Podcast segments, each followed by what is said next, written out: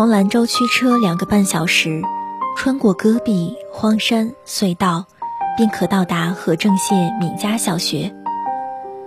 二零二一年九月末，杰与二一行人来到这里，为了一群读书的孩子。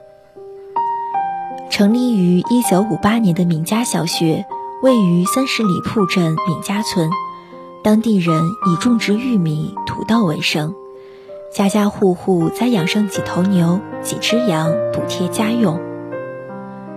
连绵的山脉阻隔了这里和外界的连接。半个多世纪的时间里，学生们不惜走上几个小时的山路，赶来这里读书学习，因为这是他们走出大山为数不多的希望。闵家小学的校长马新明还记得自己第一次到闵家小学时的样子，那是二零一九年，学校仅有两排瓦房，山路全是泥巴。学校的操场也尚未铺上水泥，学生们就在土地上眼巴巴地看着他。成长于附近的村子，他对于那种眼神很熟悉，那是带着一丝胆怯和希望的眼神。他明白，乡村教育的难题不仅仅在贫穷，更在落后。教学资源落后，教育理念落后，教学设备落后，他想要迎头赶上，却步履蹒跚，就如同每逢下雨，他都要窜上房顶整理瓦片，不让雨水落进教室一样。这条路漫长，而又有意义。能够对振兴家乡教育事业如此赤诚，马兴明也有自己不得不说的故事。他生长在闵家小学山对面的齐家沟，读完小学五年级时，他的父亲因病去世。他还记得那个下午，所有事情办完之后，家中只剩下四十一元钱。爷爷把钱给他。让他去买生活必需品，钱花完了，他也意识到自己再也没法上学了。五百元的初中学费像是大山一样压在他的心头，而他能做的只有抱着家门口的立柱哭上三个小时。希望是开学前大伯带来的，收拾行李出发前。大伯给了他五百块钱，让他去读初中，那几乎是大伯能拿出的所有积蓄了。他还要养三个家庭，照顾孩子和老人。初中三年，马兴明拼了命的读书，想要走出大山，改变家庭的命运。毕业时，他考出全县第十三名的好成绩。那时候，他想着能够考上兰州大学，去到省会有一个好生活。但他没想到，大山的桎梏深入骨髓。当时临夏市的一所私立高中给马兴明免除学费和生活费，但读高中也意味着三年后的未知和四年时间不能赚钱。而当时和正县招收师范生。读完四年就可以分配教师的工作，这对于一个贫寒的家庭来说，几乎已经是奢望。高中的校长来到马兴明家，劝他说：“师范相当于你是拉架子车的，上高中你就是开飞机的，你以后的前途会不一样的。”大伯最后给出决定。拉架子车也是我们自己的选择。马新明知道，这个贫寒的家庭或许等不起了。师范学校开学后，大伯卖了一头牛，给马新明换来了一个学期的学费。他就带着这份寄托，读了五年学。大伯也卖了十头牛。那时候。为了省下六毛钱的车费钱，他常常步行八公里去到市区读书。贫穷的自卑深深地刻在他的骨子里，因此，在成为老师之后，他常常将自己的故事讲给孩子们听。这里的孩子每一个都像当年的他，他希望孩子们不要像他一样回来，而要勇敢地走出去。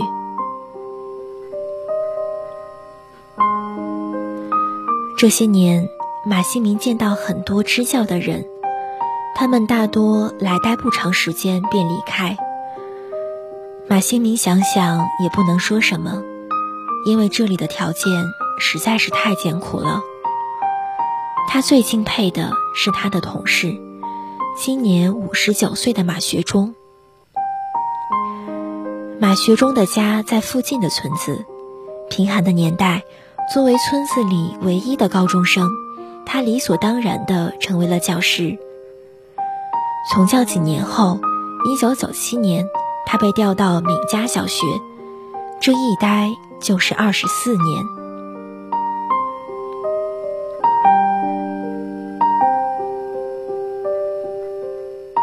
每周日，他从家中翻山越岭来到学校，一个人生火做饭。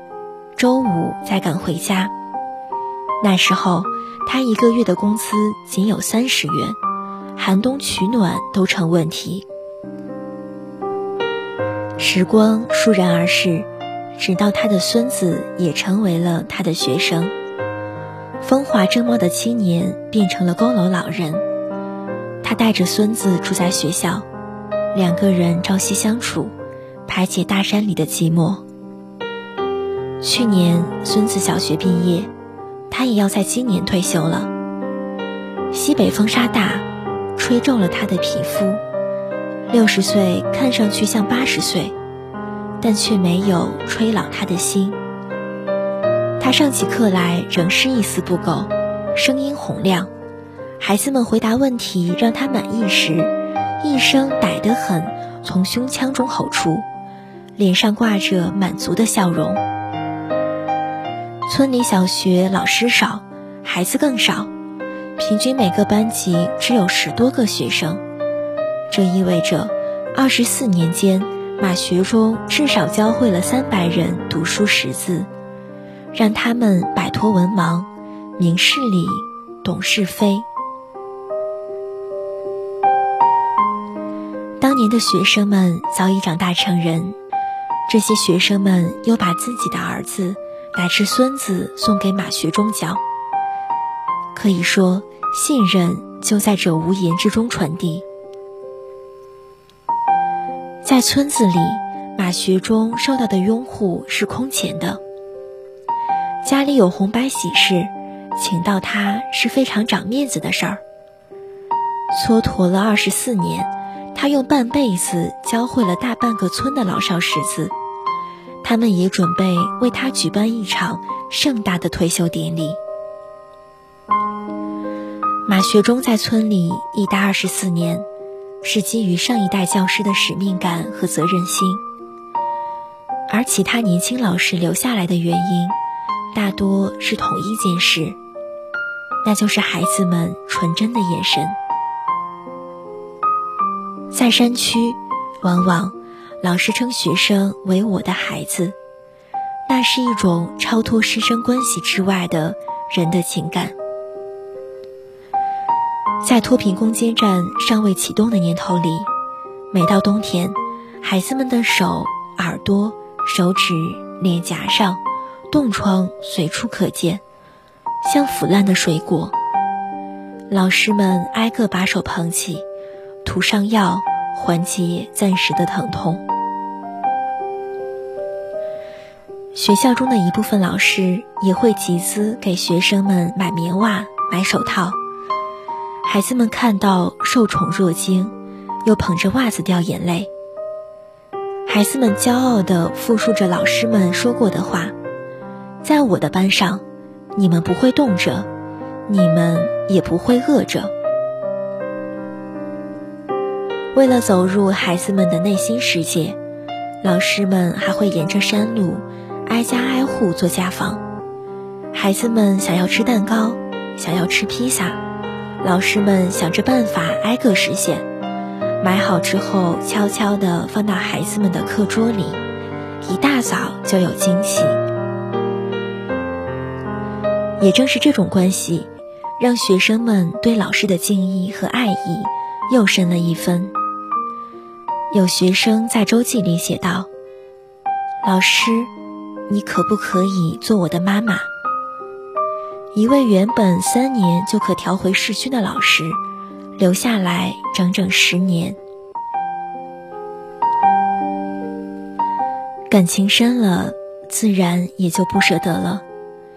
一位老师和学生开玩笑，谎称自己将被调到别的学校任教，十五个孩子当场流下眼泪。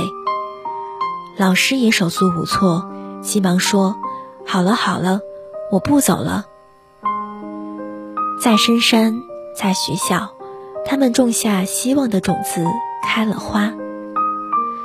过去的这些年，从马学中马新民手下教出的学生，不下几百名。有人走出了大山，去到县里、城里生活；有人即便没能走出，却也成为了一个识字、懂得培养下一代的人。他们可能成不了一个科学家，但是肯定能成为一个很好的人。旧时光似乎回不去了，那些破旧的楼房和崎岖的山路成为了历史。这两年，在国家政策的扶持下，马兴明曾经工作过的偏远小学盖起了漂亮的教学楼。闵家小学的路也修通了，甚至齐家沟小学还有了微机室。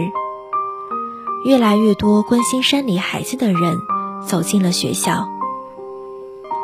截至目前，整个知识星光公益计划已有近四百万用户共计捐赠的超四十万册图书，从祖国各地搬到大山小学的教室一角。孩子们坐在教室里，便可以看到万千世界的繁华。作家结余二对这些图书极为震撼，这是他年轻时不敢想象的场景。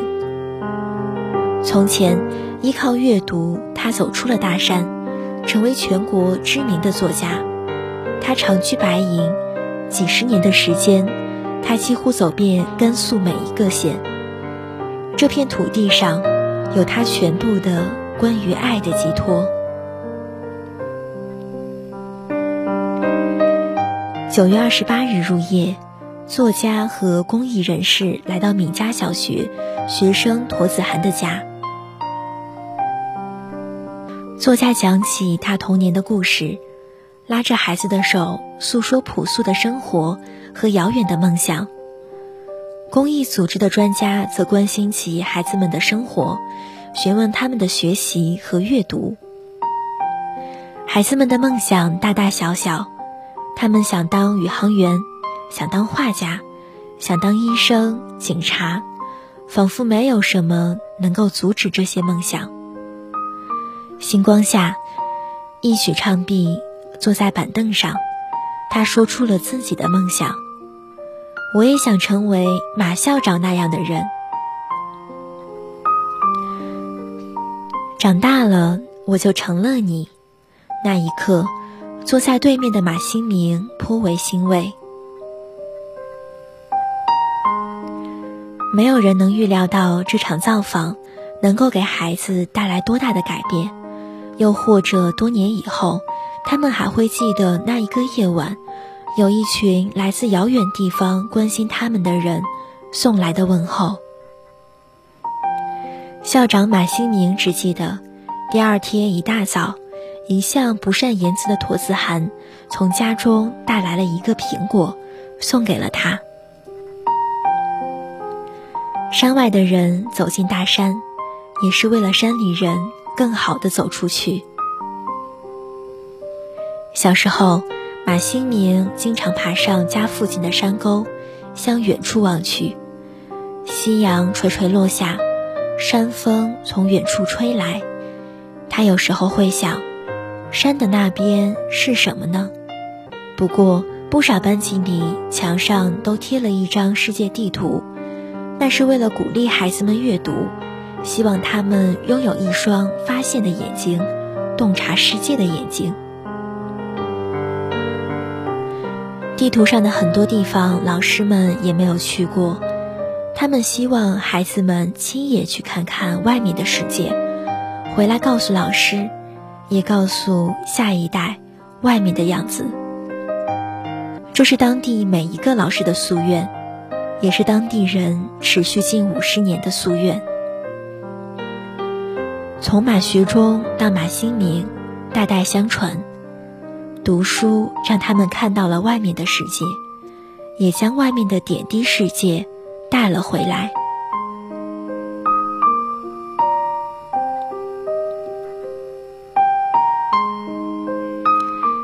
尽我们这一代人的努力，去唤醒下一代人的思想，再让下一代人去改变他们的孩子。